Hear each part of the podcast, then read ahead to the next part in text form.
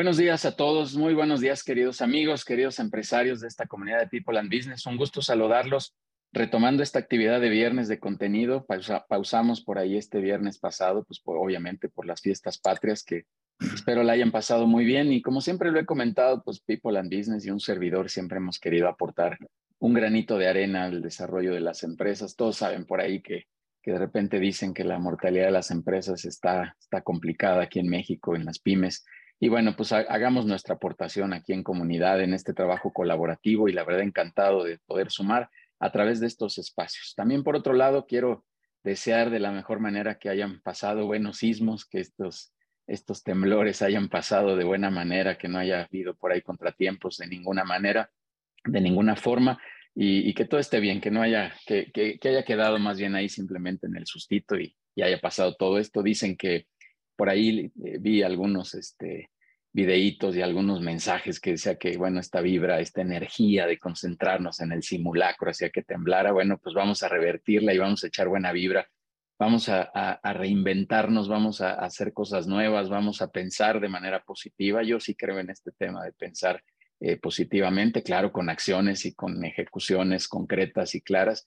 Y bueno, pues hoy tenemos por aquí este, este, justo este tema. Víctor, te quiero agradecer mucho que estés en este espacio de People and Business, que hayas aceptado esta invitación, justo para hablar de este, de este concepto, de cómo, cómo reinventarnos, de cómo poder hacer mejores eh, eh, acciones, cómo poder, perdón, estoy aquí ajustando, listo, eh, cómo poder actuar mejor, cómo poder reinventarnos, ¿no? Siempre hablamos de todo esto y voy a repetir algo que algunos a lo mejor escucharon y si no, pues para quien no lo haya escuchado en el pasado.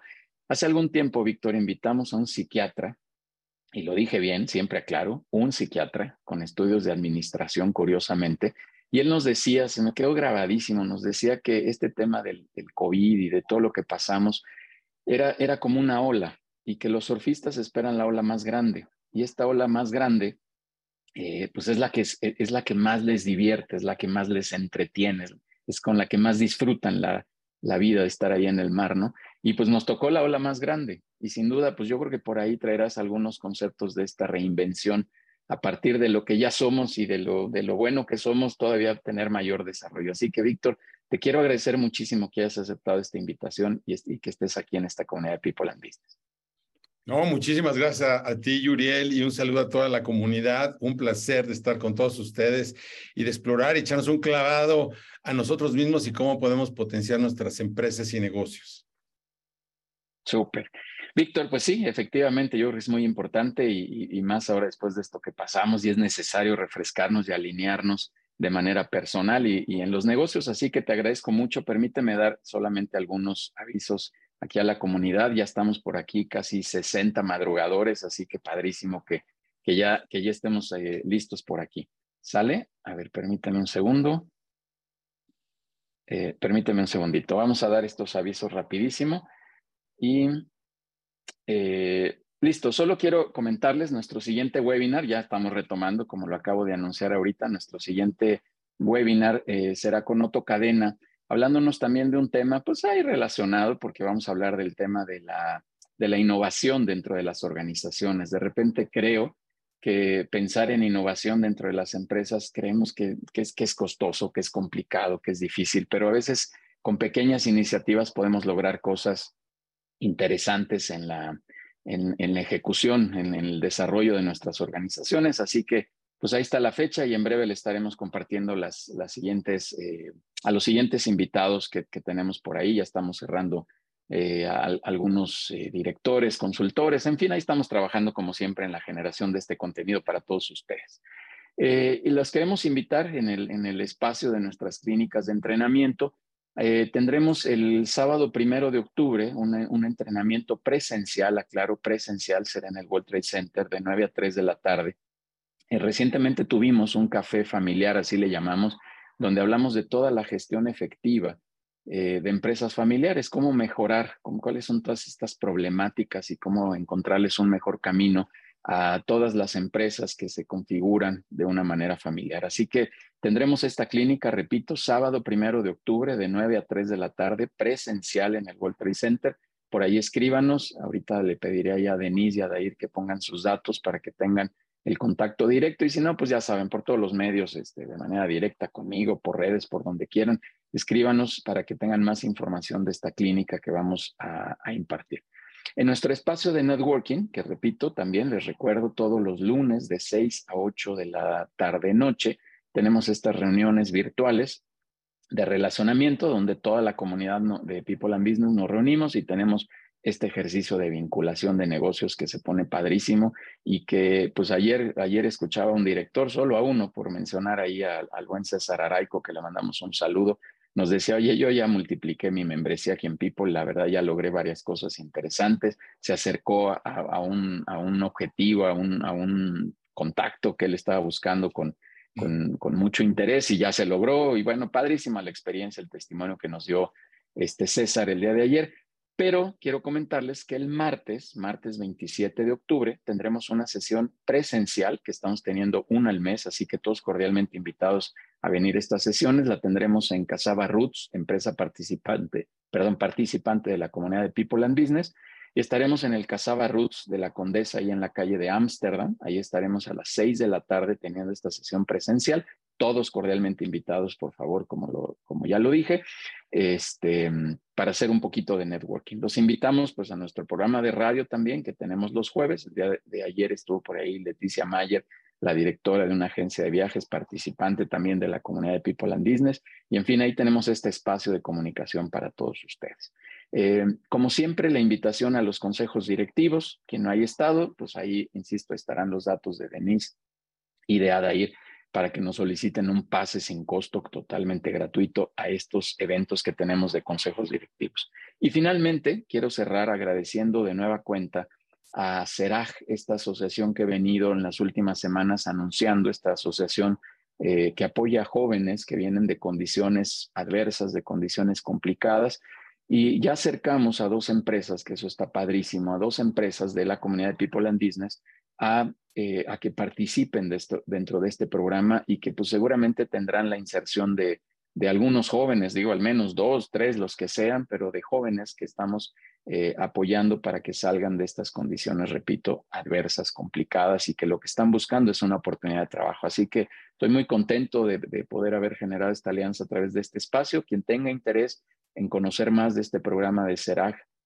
y del apoyo a jóvenes para, para la inserción en el mundo laboral, pues escríbanos también y con todo gusto los acercamos ahí con, con Daniela Dorantes, que es la directora de esta asociación. Víctor, pues ahora sí vamos a arrancarnos, ahí están todos los avisos, un, un, agradecimiento a todos los que están por aquí presentes y déjame leer nada más unas cuantas líneas aquí profesionales y, y personales de, de ti, Víctor. Víctor Heredia es mexicano, ingeniero eh, electrónico en computación, emprendedor, empresario, conferencista, consultor de negocios, artista, esquiador, ultramaratonista y triatlón Ironman nada más. Actualmente Víctor es CEO de diversas empresas y su nuevo proyecto crece.com, el primer marketplace de servicios de RH, de recursos humanos en el mundo, Hace 19 años se mudó a la zona de Silicon Valley, donde ha tenido la oportunidad de participar en la incubación y aceleración de empresas propias y de sus clientes en muchísimas industrias. Yo tuve la oportunidad, Víctor, de estar ahí en Silicon Valley ya hace algunos años y bueno, hay una generación impresionante de verdad de talento, de oportunidades, de negocios, de todo tipo de cosas del mundo empresarial. Así que estás ahí en la, en la mera, en la, en, la mera meca de, de, los negocios. Víctor, adelante es tu espacio. Muchas gracias otra vez por, por estar aquí y te escuchamos con mucho gusto. Muy buenos días a todos, pues me da muchísimo gusto estar aquí. Gracias, Uriel y Uriel, por la invitación y por eh, tener la oportunidad de, pues, de conversar, de platicar hoy eh, con todos ustedes. No tengo ninguna presentación.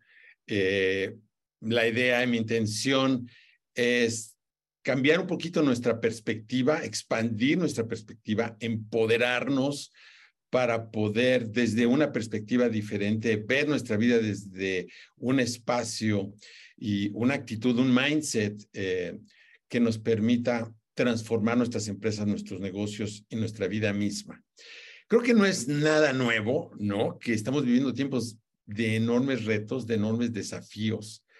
Em, eh, no solo por los temblores físicos que se dan recientemente, que a veces el mundo físico nos confirma que hay, que hay cosas que, que no siempre están estables, ¿no? Estamos viendo, en, de hecho hay un término, ya saben el término este eh, de VICA en español, de volatilidad, incertidumbre, complejidad y ambigüedad.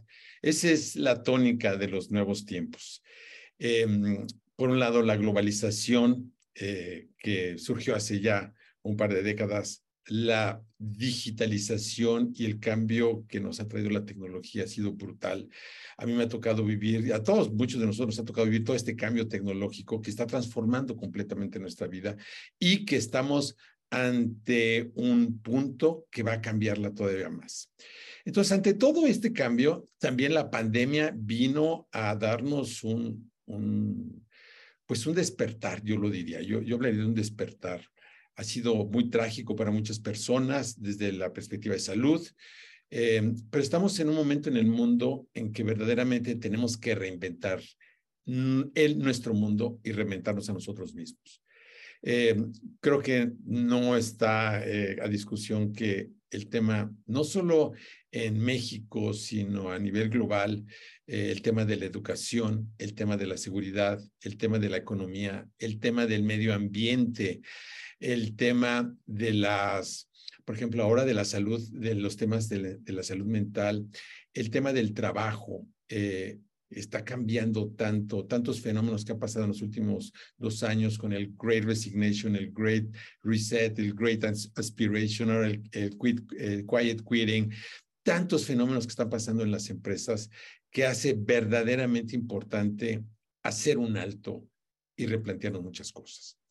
Em, yo diseñé un programa, déjame dar, contarles un poquito del programa de Reinventate, porque yo diseñé un programa de reinvención personal que lo diseñé precisamente enfocado a empresarios. ¿Por qué hice este programa? Porque eh, yo he estado trabajando en el diseño, incubación, reinvención de empresas de todos tamaños. Y siempre cuando hablo con un propietario, con un dueño de empresa, pues quiere cambiar su empresa, ¿no? Muchas veces, no, es que necesitamos vender más, es que necesitamos más innovación, necesitamos que la gente sea más colaborativa, necesitamos empoderar a, las, a las empresas, necesitamos transformar la cultura, etcétera, etcétera, etcétera. Pero a veces no nos damos cuenta los que somos empresarios, emprendedores, propietarios, dueños de empresas o directivos de instituciones, que el cambio empieza por nosotros mismos. Entonces, cuando, cuando empezamos, eh, yo tengo un proceso de diagnóstico organizacional que hicimos con unos franceses, eh, un diagnóstico de disfunciones organizacionales. Chequen esto. Hay una teoría que eh, descubrió un francés, el doctor Henri Saval, la teoría de los codes ocultos, donde él descubre que en toda organización hay un costo oculto de por lo menos el 50% del valor de la nómina. Y esto llega al 500%. Y este costo oculto no se ve en la contabilidad. Cuando yo escuché esta idea, pues me metí a estudiar más sobre el tema, entré en contacto con el, creador de esta teoría, que está buscando, de hecho, el premio Nobel en Management. Él está en la ciudad de Lyon, en Francia. Eh, lo conocí a través de una institución mexicana, de una Secretaría de Estado, donde estaba teniendo una intervención hace un par de sexenios. Y entonces me llamó muchísimo la atención esta idea, que hay un costo oculto en tu organización. Imagínense ustedes, tienen una organización, vamos a llamarla de 100 empleados. Si ustedes tienen 100 empleados y en términos de México, ¿no? Eh, bueno, déjenme dar mejor un caso concreto. Eh, una institución, una, empresa que hace poco visité, que tiene 2,000 empleados. El costo promedio, ¿no? Le preguntaba al director general, ¿cuál es el costo promedio, el ingreso promedio de, tu, de tus empleados? Dice, no, bueno, pues no sé, a ver, investiguen. Le digo, por el tipo de industria debe ser sobre los 30 mil pesos. Pues efectivamente, 30 mil eran 28 mil 500 pesos. Eh, de esos 30 mil pesos mensuales, estamos hablando de una institución financiera, eh, promedio, ¿no? Desde eh, la persona que está en la recepción hasta el director general. si tenemos una empresa que tiene 30, este, un sueldo promedio de 30 mil pesos al mes y son mil empleados, ¿sí? Estamos hablando de una organización que está, este, cada empleado genera básicamente 30 mil pesos al mes, eh, tiene un sueldo anual promedio de 350 mil pesos al año. Entonces, es una empresa que está eh, eh, pagando en nómina 350 millones de pesos. De acuerdo a esta teoría, lo que nos dice es que de, de, esta cantidad de 350 millones de pesos por la industria, por lo menos tiene un costo oculto de mil millones de pesos. Entonces yo le decía al, al, director general CEO, pues mira, este, te tengo una buena y una mala, ¿no?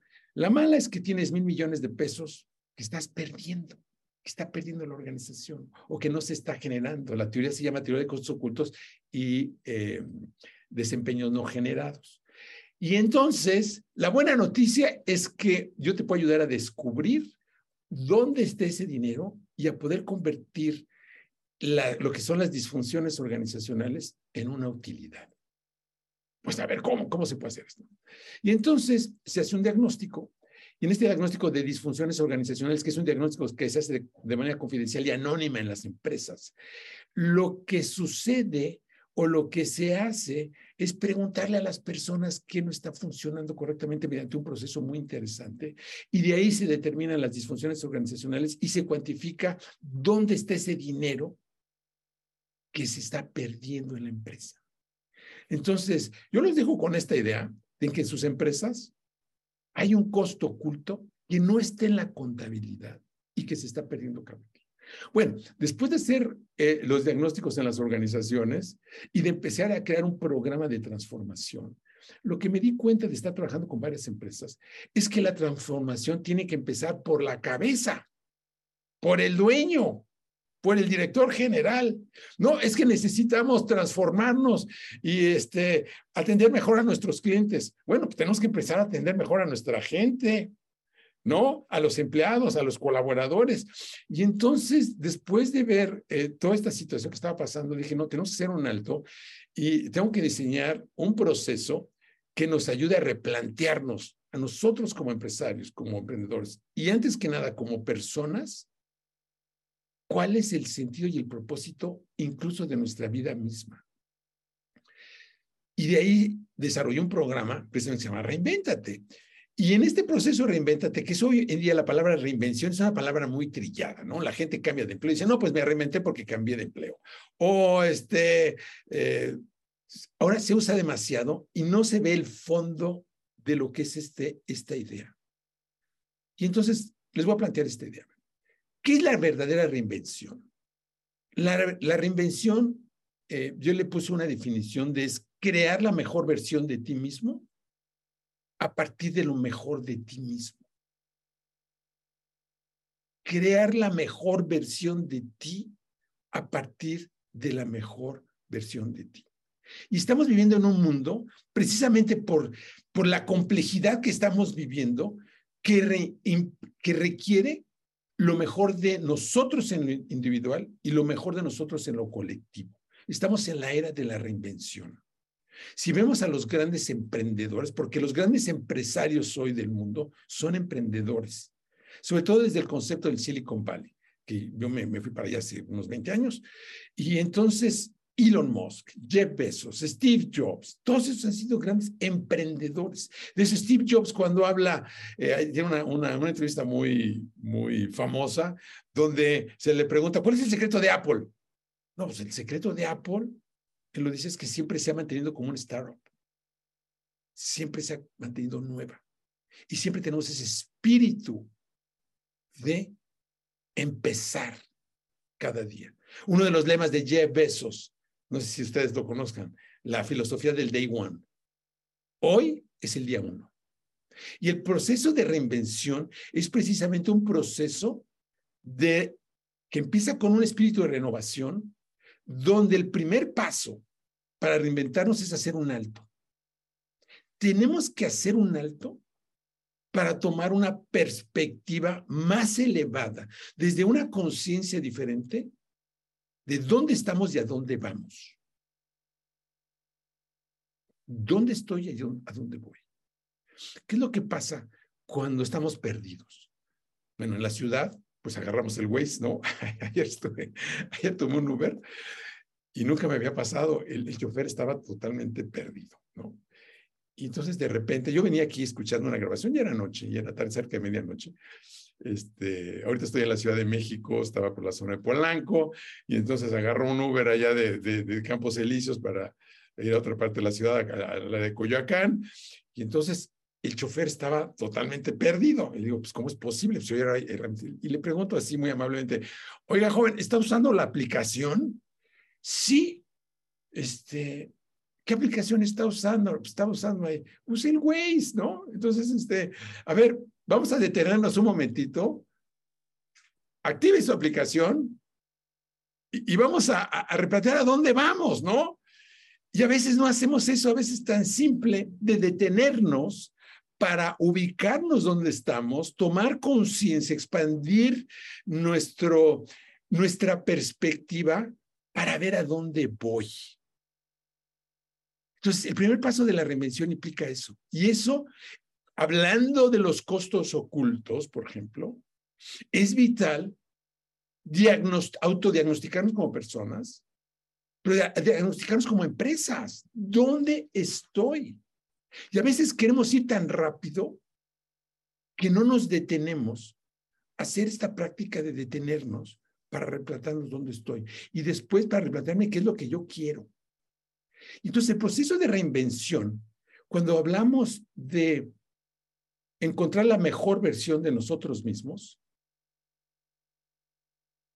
lo que me he dado cuenta es que es rara la persona que ha encontrado su mejor versión, que ha encontrado y que ha conectado con su máximo potencial, que ha y que vive en un estado de estar realmente como se habla en los cuatro acuerdos del doctor Miguel Ruiz, ¿no? Que a mí me fascina, ¿no? El, cuatro acuerdo, el cuarto acuerdo, ¿cuál es?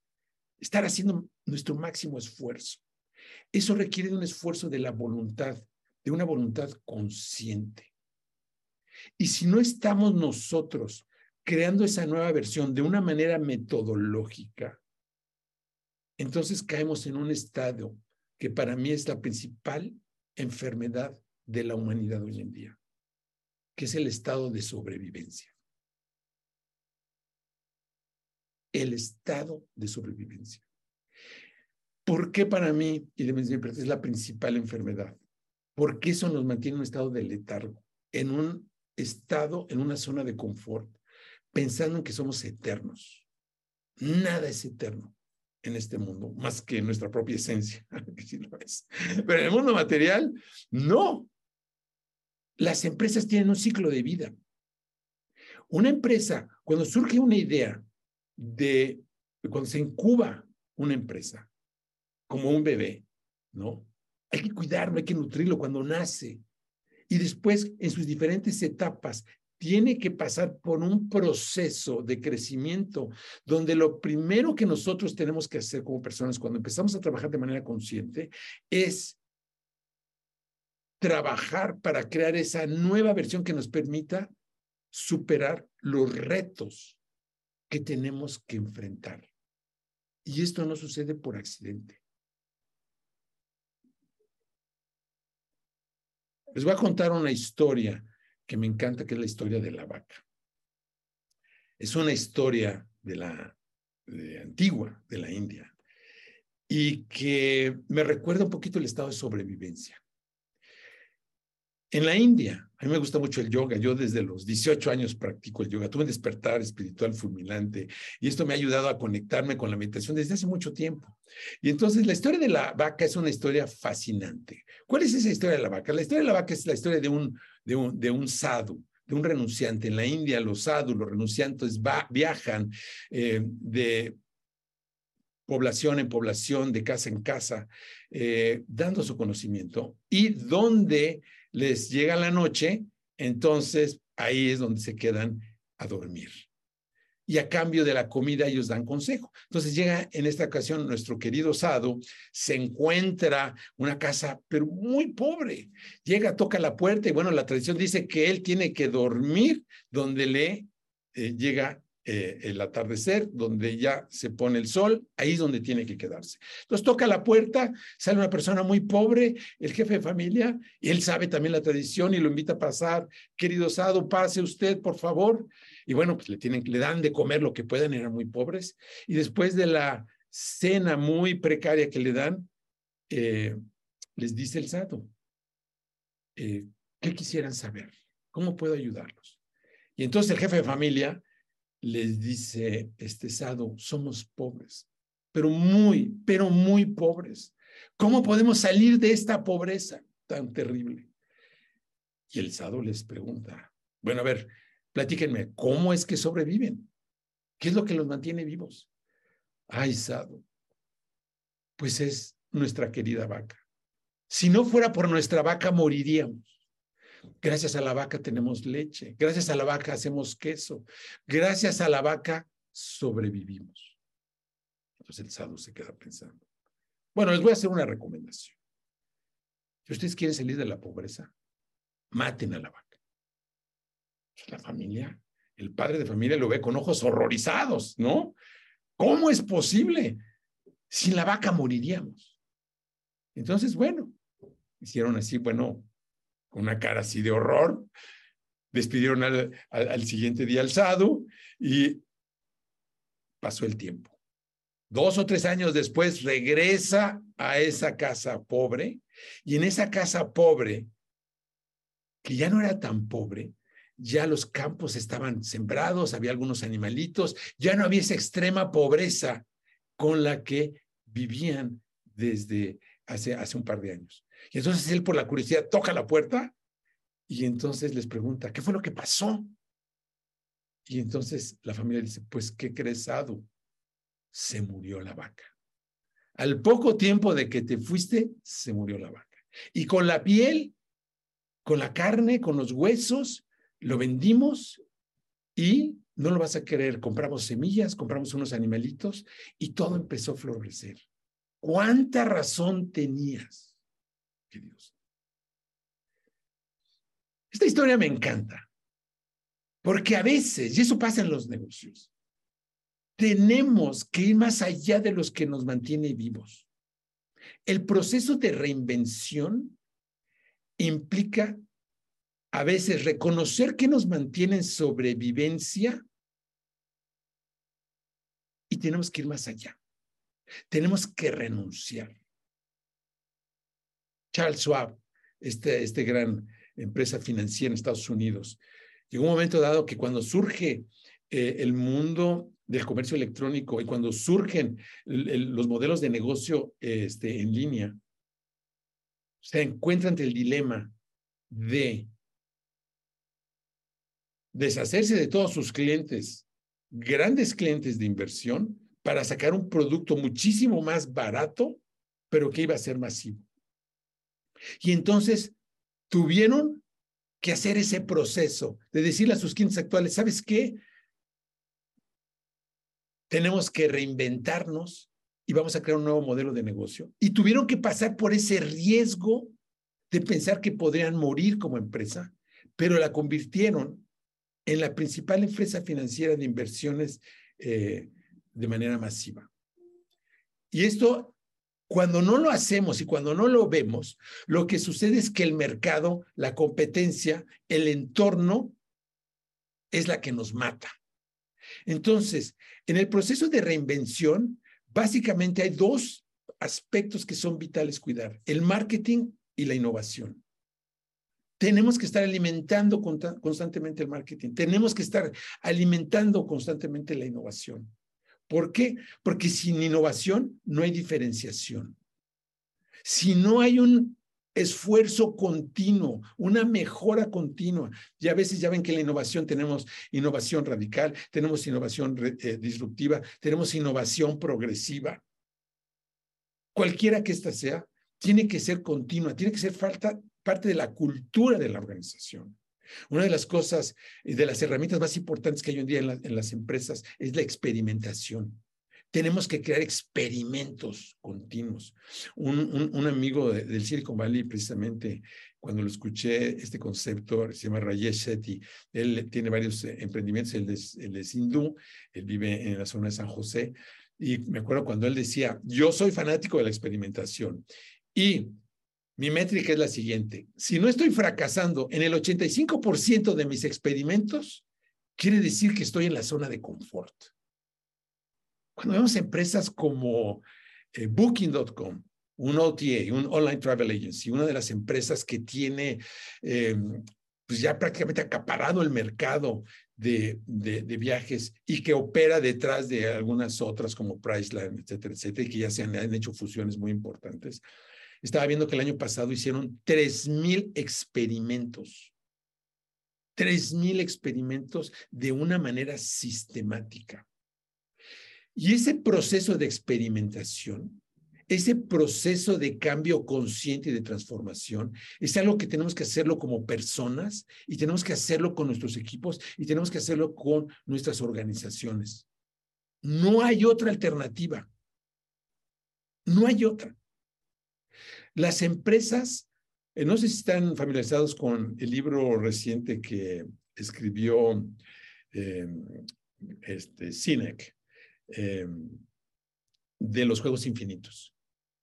En este libro eh, de Simon Sinek, de Juegos Infinitos, es un juego, Infinite Games, es un juego muy, es un juego, es un, es un, es un libro muy interesante porque habla cómo tendemos a hacer el juego de los negocios como un juego finito.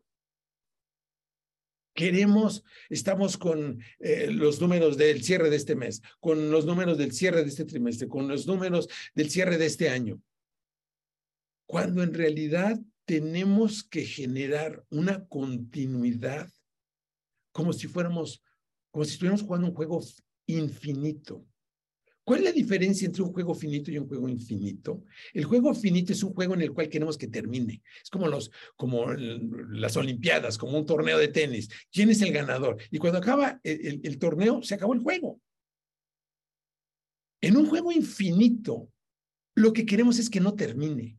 Es lo que pasa con los niños, cuando tienes un niño chiquito que está eh, jugando con sus amigos y están en una alberca o están en juegos y los quieres sacar de la alberca, se empiezan a llorar. No quieren salirse, quieren seguir jugando. Ese debería ser la tónica de los juegos en los negocios. Deberíamos estar alimentándolos continuamente y eso es lo que se hace con la reinvención. Lo que mantiene a un juego finito, en una tónica de proceso infinito, es la reinvención. Cuando el juego se termina, ¿No les ha pasado que de repente tienes un juego muy interesante, cambias las reglas? No, bueno, pues el juego era a, dos de tres sets. Bueno, pues vamos a echarnos otro set, ¿no? Está muy bueno el juego. Vamos a alargarlo. No, el set en lugar de seis juegos, vamos a hacerlo a diez juegos o a quince juegos. O buscamos la manera de cambiar las reglas, de cambiar la dinámica para que no se termine. Y eso se logra cuando estamos conectados con nuestro propósito. Y de la manera en que nosotros cuando nos tenemos, cuando nos reinventamos, porque hay una frase que a mí me encanta, que me marcó desde hace unos 30 años, una, una frase de Edward Deming. Edward Deming fue, ¿se acuerdan? El padre de la calidad que fue el que fue a reinventar Toyota. Eh, yo la leí por primera vez con uno de mis maestros, con Marshall Thurber, eh, que fue maestro de Robert Kiyosaki, fue maestro de Tony Robbins. Y esta frase que la tenía atrás de su, de su, del lugar donde él, él daba sus cursos, que decía, nothing happens without personal transformation. Nada sucede sin transformación personal. Me impactó. Entonces, regresando al punto de la transformación de la reinvención, no podemos reinventar nuestras empresas si no nos reinventamos nosotros primero. No es posible. Einstein lo decía, no podemos cambiar o resolver un problema desde el mismo, estado de conciencia en que se creó. No es posible. Cuando hablemos, hablamos de la sociedad, cuando hablamos de los países, cuando hablamos de los gobiernos, la situación no se cambia por decreto o porque se cambia la ley se cambia porque hay una conciencia diferente. Y yo creo que esa es la bendición que nos ha traído la pandemia. La pandemia nos ha llevado a un punto donde cambió nuestro mundo, donde cambió nuestra estructura completa. donde se mostró la vulnerabilidad de las personas, de todos y cada uno, y que está poniendo en riesgo todas las estructuras del mundo, los negocios, las empresas. Yo tengo una empresa de ventas business to business que se llama Sales Planet, el 80% de nuestro negocio está en Europa. Lo que estábamos aplicando hace dos años, el lead generation, la sistematización de ventas por medio de funnels de ventas tradicionales, eso ya no funciona ya no funciona. La tasa de conversión de contactos a generación de leads en esta metodología es hoy en día de el punto cuatro al millar. Salesforce acaba de reportar que de cada 10 mil contactos se generan 160 reuniones de ventas y de 160 reuniones de ventas se generan dos o tres ventas, un dos al 4% de conversión. Esto quiere decir que la tasa de conversión de contactos a ventas cerradas es de 0.4 al millar. Es absolutamente ridículo. Hoy en día se cambia completamente los paradigmas. Y entonces tenemos que tomar una perspectiva diferente, usar una metodología para transformarnos nosotros y para transformar nuestras empresas y nuestros negocios. Pero bueno, me encantaría eh, escuchar sus comentarios también, contestar a sus preguntas, ¿no? Este, eh, me encantaría ver el chat, no sé cómo ves, Yuriel, y hacer un poquito más interactiva la, la sesión, porque de esto, bueno, yo tengo, hice una sala en Clubhouse donde hice 350 salas, tengo algunos eh, amigos y seguidores que están aquí en la sesión de, de, este grupo en Clubhouse. El tema es infinito. Tengo un podcast en Spotify con cerca de 100 capítulos sobre el tema de la reinvención, al cual los invito. Se llama Reinventa Destino Extraordinario. Pero pues me encantaría escuchar sus preguntas. Eh, ¿Cómo ven el, el, asunto de la reinvención? ¿Cómo ven sus empresas? ¿Qué retos eh, ven? Yo he estado en muchísimas industrias y eso pues me permite eh, tener una perspectiva a veces pues amplia este, de las cosas, no tanto por haberlo leído, sino por también algunos tropiezos que hemos vivido, ¿no? ¿Cómo ves? Muy bien, Víctor. Mira, mira, ahora no hay, no hay todavía comentarios acá en el chat, pero si alguien se anima, damos ese, ese pequeño espacio y sí, reflexionar mucho sobre esto que, que decías, esta, eh, es, estos procesos de, de, de, sistematización. Yo coincido, tal vez mi, mi estructura es muy, muy sistemática también y digo, bueno, pues es que hay que hacer hasta para esto ahí tenemos que hacer procesos eh, muy interesantes. A ver, déjame ver aquí en el chat, Bárbara. Eh, dice, eh, Bárbara Cortés nos pregunta, ¿cómo hacer que funcione el sistema de Salesforce? Perdón, la pregunta otra vez es, ¿cómo hacer que funcione el sistema de Salesforce? Ah, ok. Bueno, Salesforce es una tecnología que precisamente es un CRM, ¿se acuerdan? Salesforce fue el primero que salió con el lema de no software, creó un CRM en línea y empezó a revolucionar la forma en que hacíamos el seguimiento de prospectos. Acuérdense que un CRM es un Customer Relationship eh, Management System, donde se gestiona la relación con los clientes. Entonces, el tema en las ventas B2B, que es un tema fascinante. Ahorita, de hecho, tengo una sala los martes, jueves a las 8 en Clubhouse, que en Crece Empresarial, también lo transmito por LinkedIn. El sábado, mañana vamos a tener una sala a las 10 de la mañana. Ahorita estamos hablando de lo que se llama creación de demanda. Lo que está sucediendo es que, así muy brevemente, el método tradicional de generación de leads, porque todos normalmente quieren leads ahorita, ¿no? sobre todo en el mundo business to business y en general todos queremos leads, queremos leads. Entonces, a la hora de estar buscando leads, lo que está sucediendo es que no hay conversión. ¿Por qué no hay conversión? Porque eh, el cliente ya cambió. Ese es de los cambios que hemos visto. El cliente no nos gusta que nos estén persiguiendo, no nos gusta que nos estén vendiendo cosas, no nos gusta que nos estén mandando correos de cosas que no me interesan comprar, no nos gusta que nos lleven a juntas, reuniones de ventas, donde nos están vendiendo como hace 20 años ollas y cazuelas, tratando de convencernos de un producto o servicio. Lo que está funcionando hoy en día es lo que se llama creación de demanda. Entonces, el funnel de ventas ahora se virtualiza y se lleva a la nube. Y en la nube se genera la intención de compra. Y esa intención de compra se hace con un proceso educativo que se da en un espacio que se llama el Dark Social. El dark social es el conjunto de canales, es el conjunto de comunicaciones, de interacciones, de conversaciones que se da en un espacio virtual donde se da el boca a boca digital. Y ahí es donde se genera la intención de compra. Y entonces lo que sucede es que ahora el cliente viene a comprarte a ti si tú sabes hacer ese proceso. Y en lugar de estar gestionando 10 mil contactos o 20 mil o 50 mil contactos que te lleva a generar 100 reuniones y donde conviertes a dos, eso se, se convierte en un proceso donde tu tasa de conversión puede subir al 30, 40 o 50% si se sabe hacer correctamente. Entonces, lo que hace dos años hacíamos de una manera muy efectiva, ahora ya no está funcionando y estamos teniendo que reinventar todo el proceso de marketing y de ventas en, la parte de B2B. Pero bueno, aquí hay dos manitas ya. Este, muy, bien. Sí, Sí, Víctor, eso te iba a decir. ayer antier en una sesión que tuvimos de consejo nos dijo hasta que uno quiera salir a bailar a la pista para que los demás se animen, así que ya, ya estamos por acá. mira, vamos, vamos alternando ahí el chat con, con las personas que están por acá. Eh, Karina, dame, por favor, eh, te vamos a traer acá a la, a la salita. Listo, dale, por favor, tu pregunta, comentario, Karina.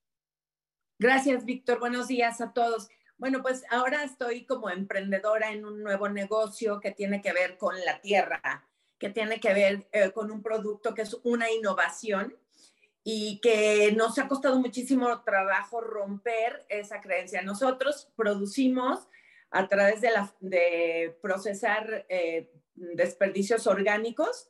En cuatro días tenemos un nutriente para la tierra y automáticamente toda la gente piensa, ah, composta. Y nosotros invertimos el tiempo en decir, no, mira, la composta es un proceso que se hace de 90 a 100 días, es un proceso que se fermenta, que, eh, que contamina, que claro, es mejor eh, nutrir los alimentos con composta que con el producto que, que normalmente lo hacen, que son fertilizantes químicos. Pero romper eso eh, tenemos que invertir el tiempo y decirle, no, no es composta, nuestro proceso es totalmente diferente, se hace en cuatro días, bla, bla, bla. Y nuevamente volvemos a, la explicación y este nutriente nutre la tierra, la, bla, bla, y la gente le queda en la cabeza composta, composta, composta. Y después te llaman para hacer algún comentario y nuevamente, oye, de tu composta, es un tema muy complicado. Quería que me dijeras algunos tips de cómo romper con eso, porque de verdad que ha sido una limitante tremenda, porque la gente tiene así tatuado aquí y además mucha gente no sabe ni qué es la composta, ¿no? Bueno, te felicito de, entrada por, eh, no sé si tu innovación sea eh, disruptiva o radical. Acuérdense que la innovación disruptiva es cuando tenemos un mercado diferente, con una tecnología diferente, ¿no? Eh, y la radical son una de esas dos dimensiones. Em, pero te felicito. ¿Tu mercado es B2C o B2B? O sea, ¿vendes a consumidores finales o a empresas? Nosotros vendemos a consumidor final. Ok. Yo te recomendaría que exploraras el mundo B2B. Primero, porque el, mercado B2B es seis veces más grande, tus tickets de venta son mucho más grandes y a veces, aunque el ciclo de venta es más largo, eh, yo nada más te dejo esa reflexión y si quieren después lo, lo, podemos platicar. Yo me especializo en B2B. Parte de lo que estoy haciendo es ayudando a que las empresas se enfoquen también a, mercados, eh, porque viene una revolución muy grande del mundo B2B. ¿eh? El comercio electrónico que vino a revolucionar el mundo en B2C con, con Amazon, con los marketplaces, ahora se está impactando el mundo B2B. Yo, de hecho, ahorita estoy creando Crece, el primer eh, marketplace de servicios, precisamente porque va a haber ese cambio radical. Entonces, lo primero que te recomendaría es, uno, cuando tienes una tecnología nueva y tienes una innovación muy nueva, no, eh, hay una cosa que, hay un libro que se llama eh, Crossing the Chasm, muy importante, Cruzando el Abismo. Es un clásico y hay, un, hay una versión nueva. Esto en el Silicon Valley es todos los días, porque hay muchas innovaciones muy, rápidas, muy nuevas. Y lo que tú tienes que empezar es con lo que se llama Early Adopters. Son la gente que adopta las nuevas tecnologías más rápido. Después de eso viene el que tú puedas masificar tu mercado. Y entonces aquí tu parte del marketing es absolutamente crítica. Y es exactamente lo que estaba comentando con la generación de demanda.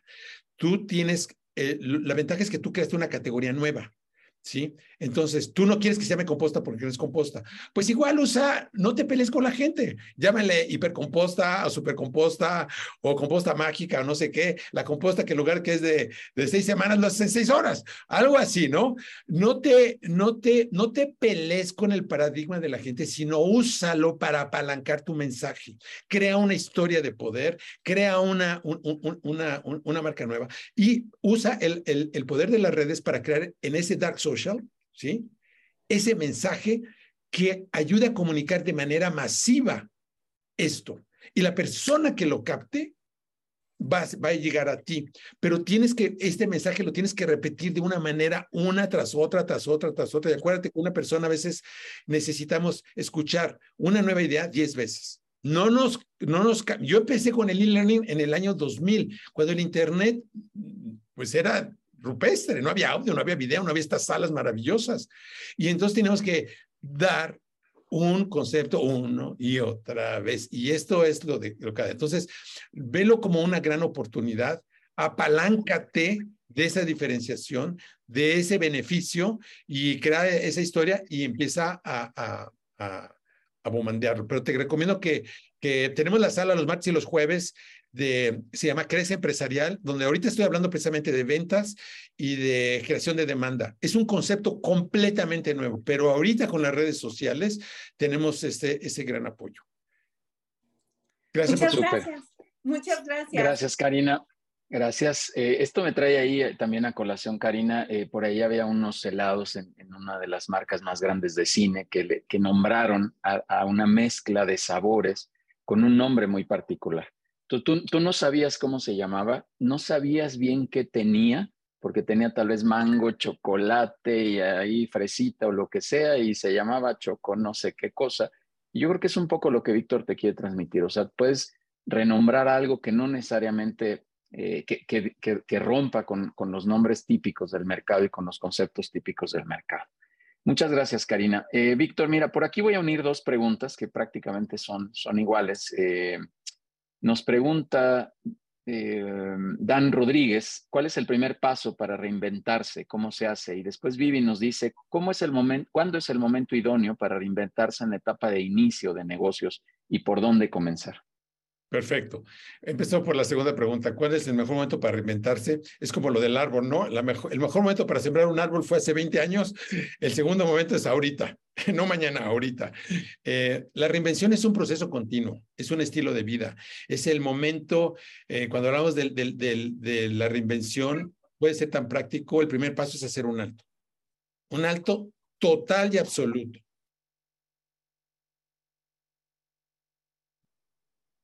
es encontrar un espacio de silencio. Por eso es tan importante la meditación. Porque cuando yo entro en un estado de silencio, el mundo se detiene y puedo ver las cosas de una manera diferente. Acuérdense lo que dijo Einstein con la teoría de la relatividad. La realidad no es objetiva, la realidad es subjetiva. Nosotros estamos creando la realidad con nuestro punto de vista. Entonces tengo que ser un alto. Después tengo que hacer un reconocimiento de mí tengo que hacer un inventario de todo eh, lo que soy, ¿sí? Tengo que identificar qué es lo que realmente quiero. En el proceso del programa Reinvéntate, a los cuales los invito a que lo tomen, es un programa que yo básicamente lo hago por hobby, eh, pero pónganse en contacto conmigo, reinventatelab.com. Pueden ir. El objetivo principal del proceso de Reinvéntate es que conectes con lo que yo llamo tus hiperpoderes. Tu hiperpoder, y eso se aplica a las empresas y a las personas, es una intersección es una intersección de tus divinas obsesiones, de tus talentos, de tu experiencia, de tus conocimientos, de tu diseño humano, de tus activos, para encontrar ese punto de apalancamiento para desarrollar tu máximo potencial, porque el objetivo de la reinvención es conectar con nuestro máximo potencial. Y lo mismo sucede con las empresas la esencia de un verdadero emprendedor, que en el mundo latino, en el mundo hispano, a veces el emprendedor es como el que crea un changarro. En el Silicon Valley, un emprendedor es aquel que identifica una necesidad o un problema importante en el mundo y quiere resolverlo. Es algo que no te deja dormir. Es esa perspectiva que va con lo más profundo de ti y donde dices, yo me quiero comprometer con este problema y quiero encontrar una solución. Me enamoro con la pregunta me enamoro con, con cómo resolver ese problema Y entonces lo que hago es buscar una solución que sea escalable. El tema de la escalabilidad para mí es la esencia del emprendimiento y del empresariado moderno. Porque hoy en día tenemos las tecnologías, tenemos la posibilidad de impactar de una manera masiva en el mundo si sabemos cómo apalancarnos. Acuérdense que el apalancamiento es la esencia de la estrategia. La estrategia es, hoy en día, bueno, ¿qué es lo que está pasando en Ucrania y en Rusia? ¿No? Si no es la estrategia adecuada, si no sabes realmente dónde estás, puedes cometer errores gravísimos estratégicos. Y eso pasa en los negocios. Y no basta un error para cometer el siguiente error. Eso es lo que estamos viviendo ahorita es verdaderamente surrealista. ¿Y cuál es la esencia de la estrategia? El apalancamiento. Arquímedes lo decía, Deme un punto de, apoyo y moveré al mundo.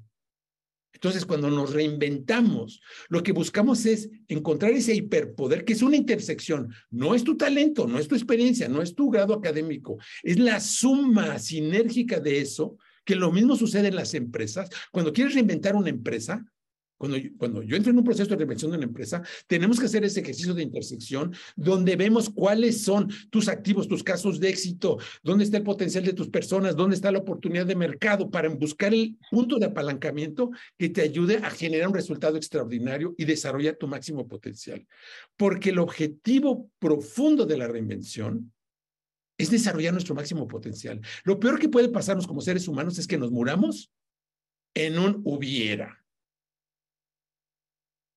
Si nosotros estamos al 100% cada día, nos podemos morir sobre la raya en cualquier momento no pasa nada, porque estoy en mi máximo. Eso es lo bonito de este proceso. Y lo mismo sucede con las empresas. Y entonces, ahorita estamos viviendo una época terrible, donde, por ejemplo, con el quiet quitting, el estudio de Gallup, ¿no? The State of the Workplace. El 70% de las personas están de muertito en las empresas. De muertito, literalmente. Y ustedes lo saben. Y está lleno de pretenders, de personas que hacen como que hacen, pero no hacen.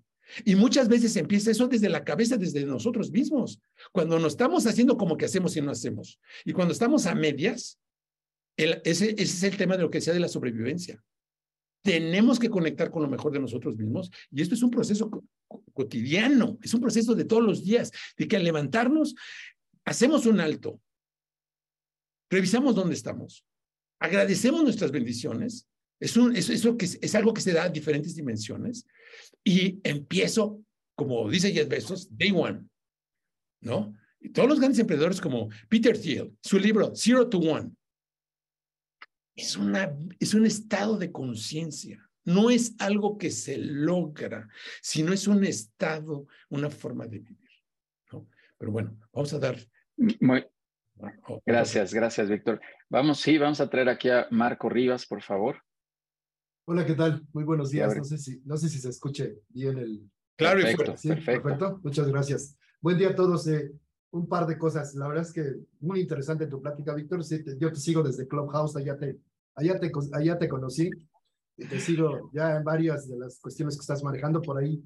Te veo después en Crece porque traemos una cosa de recursos humanos también que quiero, ah, buenísimo. quiero platicar. Después platicamos contigo al respecto. De Brian Tracy, nada más un comentario al respecto de lo que tú dijiste. Dice, eh, cuando creas, cuando, cuando menos tiempo tengas para hacer un espacio o para meditar, créeme que es cuando necesitas meditar, ese es el momento en el que lo necesitas. Quería yo hacer la, el comentario porque creo que queda perfecto para lo que tú decías, siempre estamos corriendo y creemos que no tenemos tiempo para lo verdaderamente importante y si no tenemos tiempo para la paz, es otra cosa que dice, no hay, no hay, no vas a disfrutar nada en la vida si no tienes paz mental. Entonces, si la, aunque o consigas lo que consigas, si no hay paz mental, el día que lo tengas no lo vas a disfrutar. Entonces, quiere decir que la paz mental es la prioridad y, creo que todo lo que dices tiene que ver con ese cambio. Hay que cambiar hacia la paz mental personal para poder llevar esa paz mental a otras personas, a nuestra empresa y a cosas más grandes si es que queremos, ¿no? Entonces, quería yo hacer ese, ese, ese breviario al respecto. Y bueno, y ahora me muevo a la parte de lo que, de lo que quería comentar, que tiene, anoté, por eso me ve que abajo la vista este, hace años, por ejemplo, yo vendía software de software para, para que las empresas evitaran los, no, no que los evitaran, sino que todos sus problemas de, de, de, multas del IMSS se pudieran disminuir. Las multas con el IMSS son carísimas todos los que trabajan con ellos lo sabrán. Y en ese tiempo yo fui a una empresa grande, no voy a decir nombres, que este, le podíamos ahorrar, si mal no recuerdo, era un millón y medio de pesos hace 10 años, en multas de Este, bueno, pues no logramos convencerlos de que, de que nuestra solución podía haberlo, haber hecho esa, esa, este, esa, esa mejora en cuanto a sus, bueno, y a mí se me hace mucho dinero, a lo mejor para ellos no, pero este, la verdad es que era mucho dinero en ese tiempo, lo sigue siendo.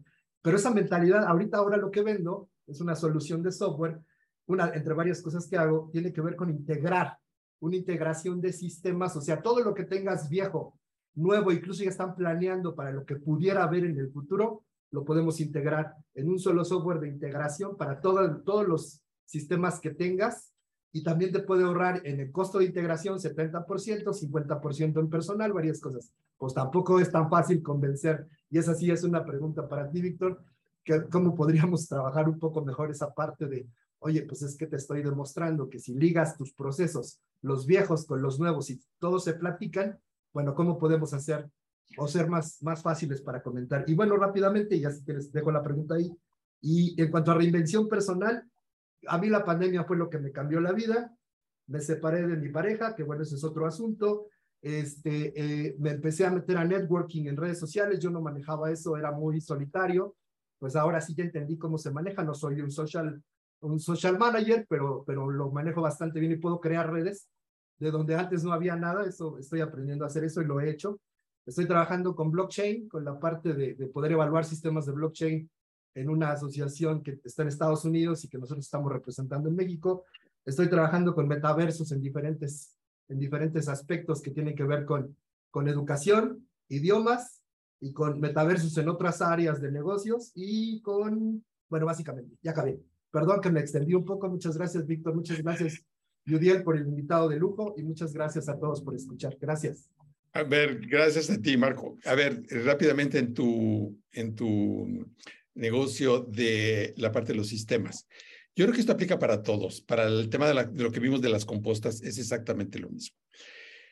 Sin embargo, en B2B, cuando estamos hablando de servicios, cuando tú estás, eh, tienes un servicio, hay un proceso muy importante que se llama productización de alto valor. Es un proceso en el que yo estoy enfocado. De hecho, que yo sepa, creo que soy la única persona en el mundo que tiene un proceso de este tipo. Se llama productización de alto valor. ¿Qué significa? El problema de las ventas B2B es que primero tenemos que convencer a un mercado de una innovación.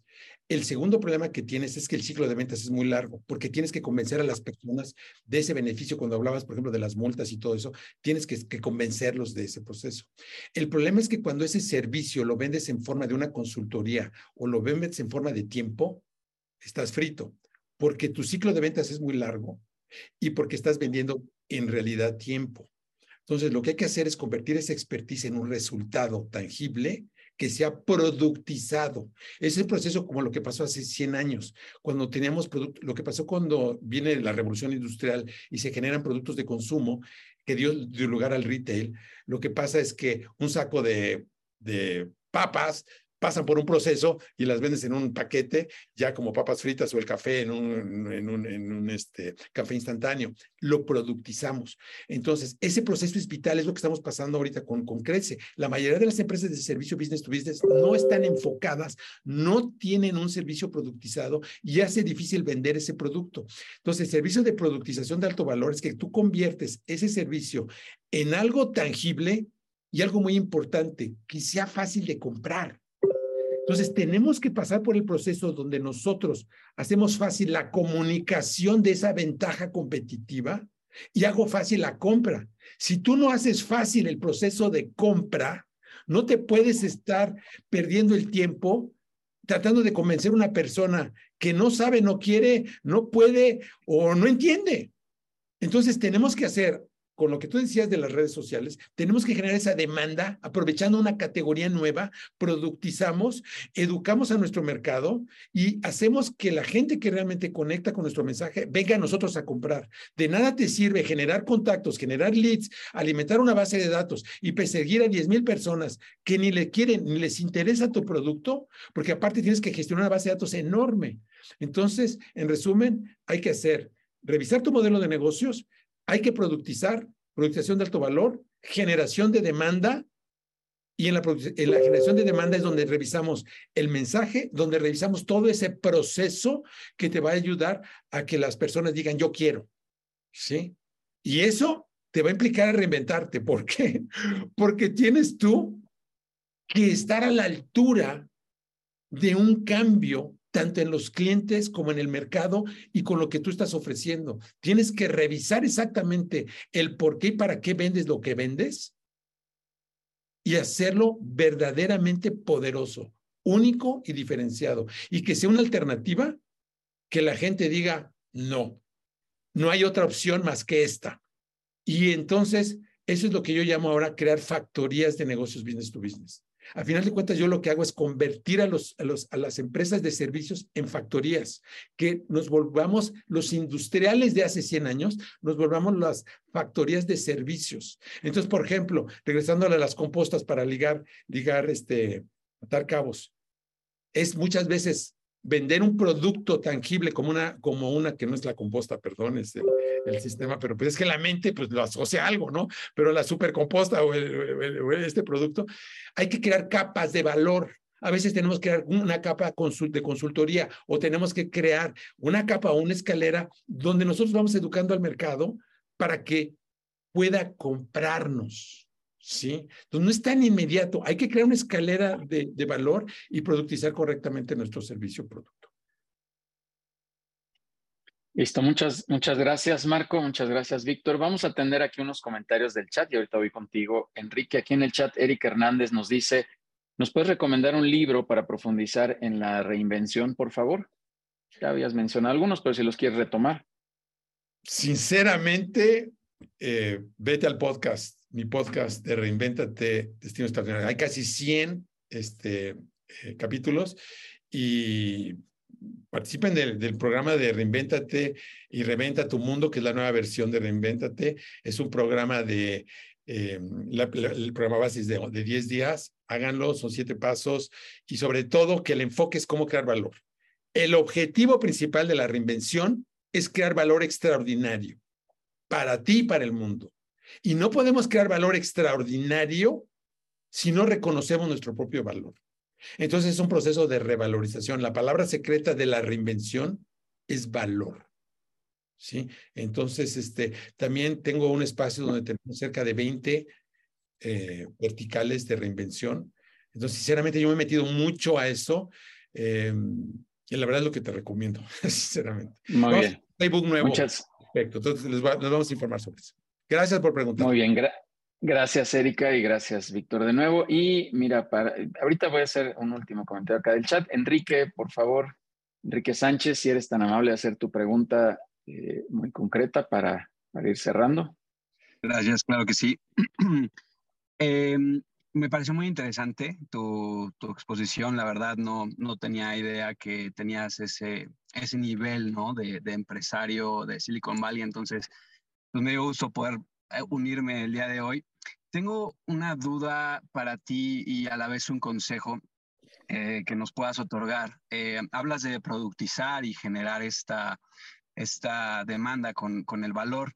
Nosotros, en una de las empresas que tenemos, que se llama Sauri Design, es una empresa que ayudamos a, es una agencia boutique para branding justamente y, y, para apoyo a empresas que necesitan campañas de marketing, pero sobre todo en el lado visual, en el lado de generar este, este, este diferenciador que tú estabas hablando para ayudar a convertir y que estas campañas de marketing sean como más visualmente atractivas, etcétera. Pero cómo lograr, es un poco de contexto a mi pregunta, ¿cómo podemos lograr nosotros que, que se perciba como algo de valor eh, la, identidad corporativa y lo visual y la imagen, ¿no? Porque muchas veces las empresas, nosotros pues tratamos de, llevarles en que es importante que tengan un logo profesional, una página internet eh, que se vea muy bien, las presentaciones, los materiales, que sea un nivel profesional, que es un nivel muy atractivo y las empresas muchas veces se enfocan en, ver, eh, en reinventarse mucho, como dices, pero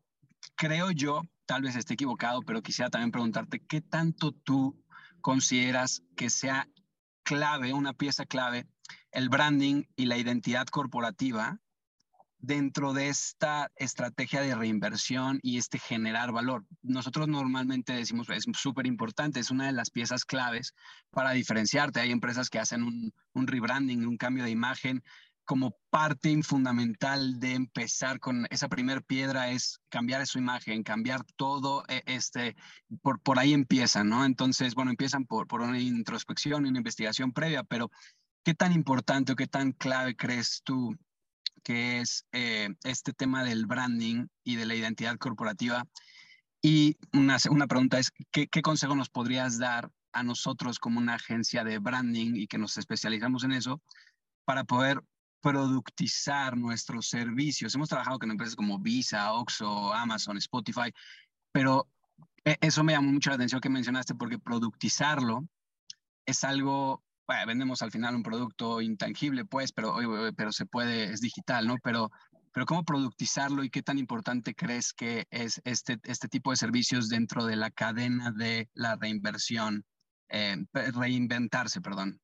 ¿Qué tan importante crees que sea? Bueno, mira, las dos preguntas del branding. Yo creo que el branding es muy importante cuando estás en un mercado masivo, cuando estás en, cuando tienes un commodity. ¿Qué vas a comprar? ¿Un Mercedes o un Audi?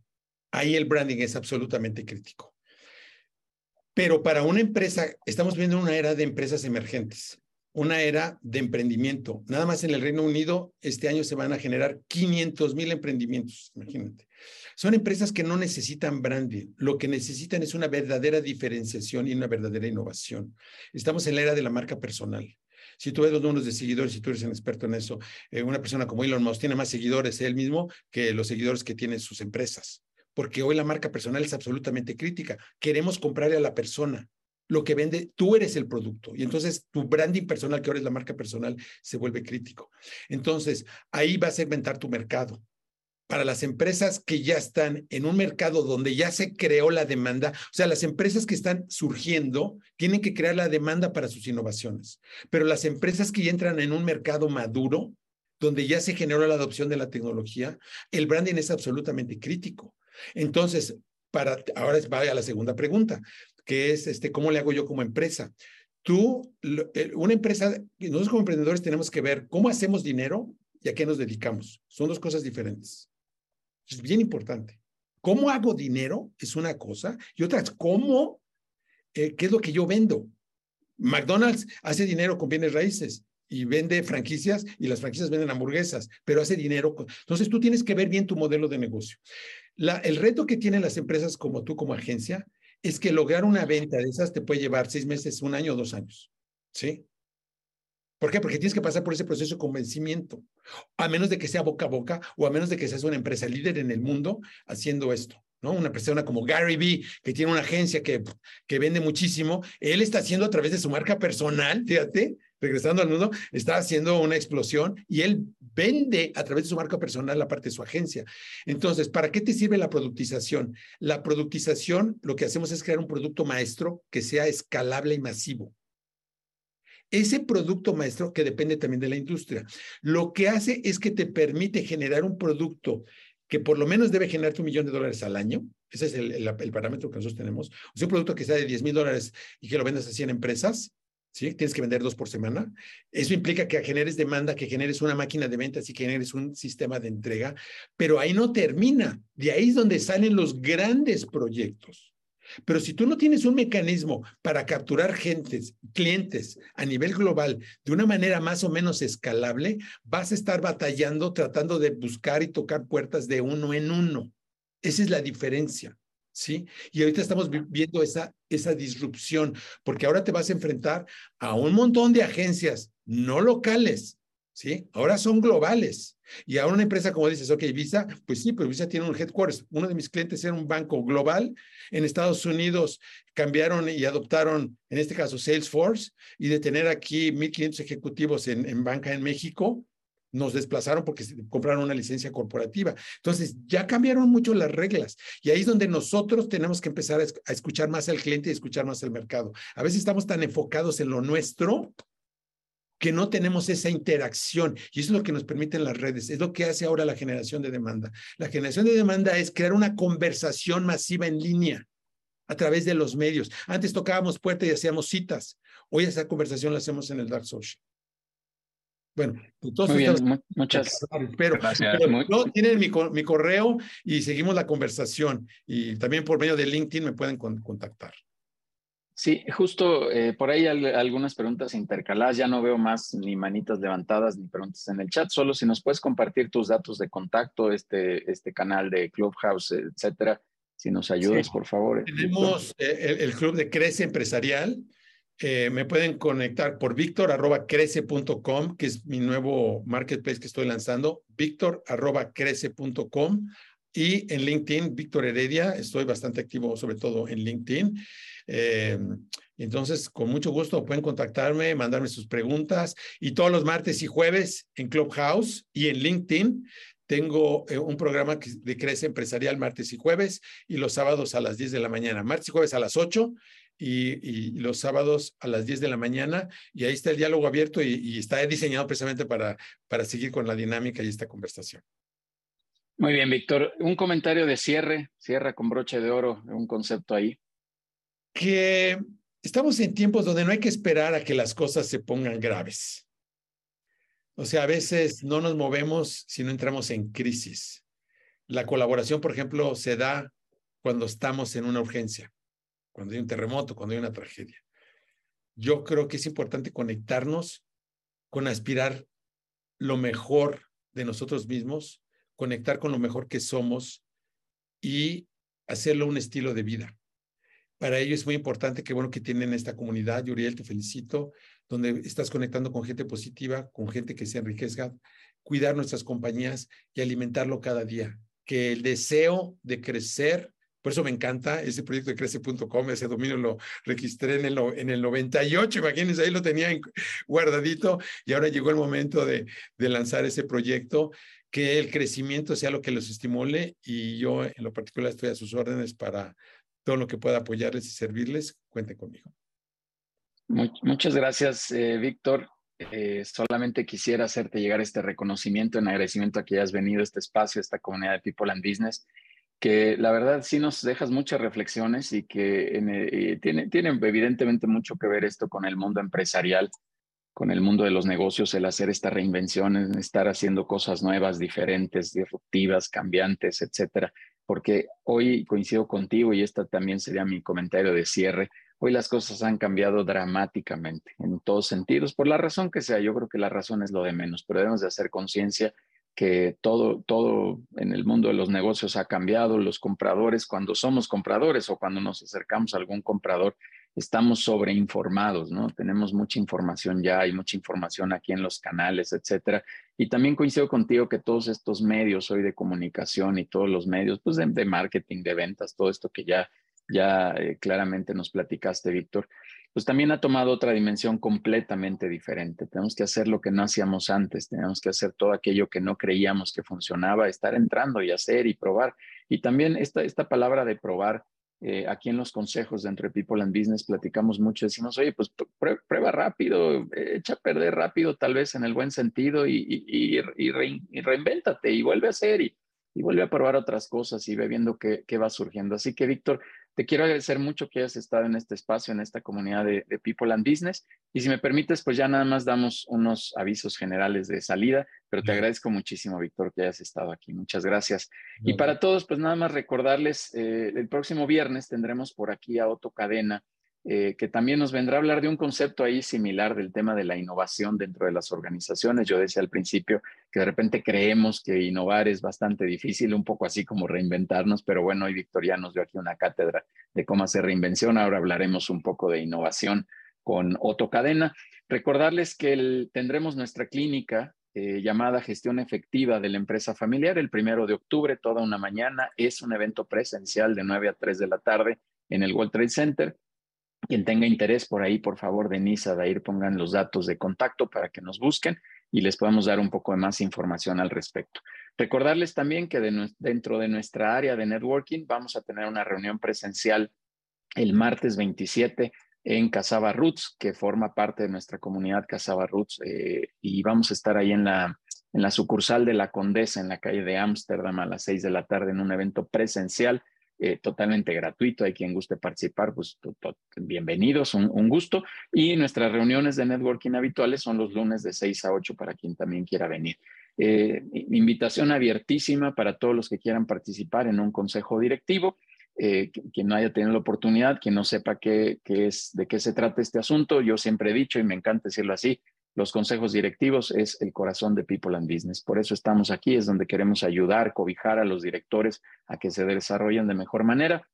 Y esta es nuestra ventana solamente de generación de contenido, pero lo que nos encanta hacer es consejos directivos y ayudar, insisto, a directores a que se desarrollen de mejor manera y a que estén mucho más cobijados.